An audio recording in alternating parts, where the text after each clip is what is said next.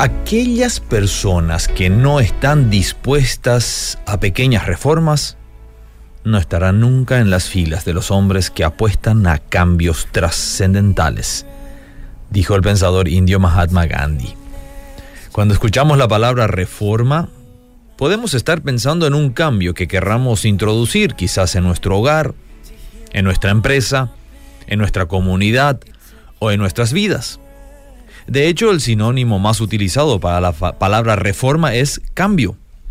Algo que veníamos haciendo de una manera ahora lo queremos hacer de otra. Las reformas no siempre son fáciles. Algunas llevan su tiempo y todas exigen perseverancia y valor. Cuando en el año 1517 un monje católico, Martín Lutero, decidió exponer en público algunos enunciados de aquellas cosas que tenían que ser encaradas de forma diferente a lo que se acostumbraba a hacer en la iglesia y por ende por la gente, casi le costó la vida. ¿Qué valor tuvieron todos los que participaron de este proceso de reforma, arriesgando sus vidas por lo que creían era correcto? Uno de los puntos que requería ser reformado, reformulado, reconsiderado, reenfocado, era el acceso a la verdad de las Sagradas Escrituras. Una verdad que tenía que ser presentada tal cual era, sin manipulación del contenido y disponible para todo el pueblo. Hay muchos libros hoy que dicen ser la palabra de Dios. El Corán, el libro sagrado del Islam, pretende ser la palabra de Dios. El libro de Mormón afirma ser la palabra de Dios inspirada para sus otros hijos, es decir, para los que no son judíos. Los hindúes creen que el Bhagavad Gita es la fuente de la verdad eterna. Hasta Karl Marx, con una visión del mundo atea, afirmó que su escrito, el manifiesto comunista, era la verdad última.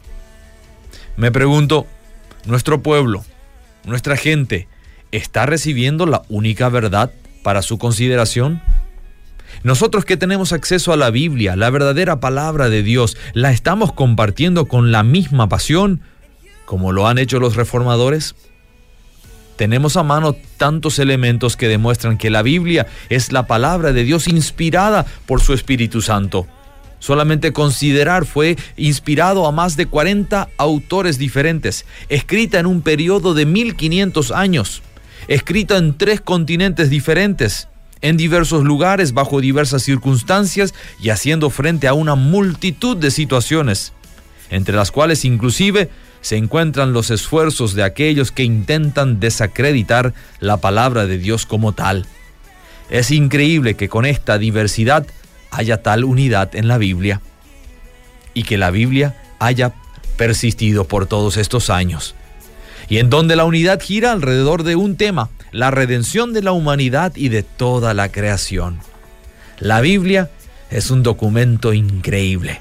Si los hombres de hace 500 años atrás, con mucha menos tecnología a su disposición que la nuestra, estuvieron dispuestos a dar su vida por aquello en lo que creían, ¿por qué seríamos menos que ellos hoy? Cito a la palabra de Martín Lutero cuando le exigieron desmentir lo que él creía.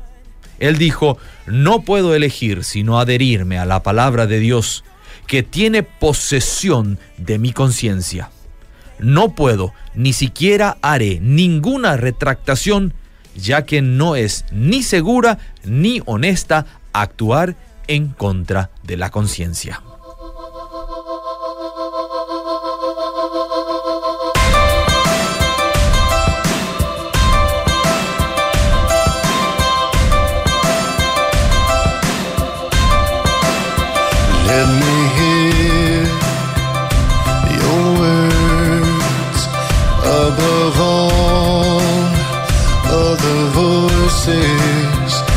Above all the distractions in this world. Let me hear your words above all other voices, above all the distractions in this world.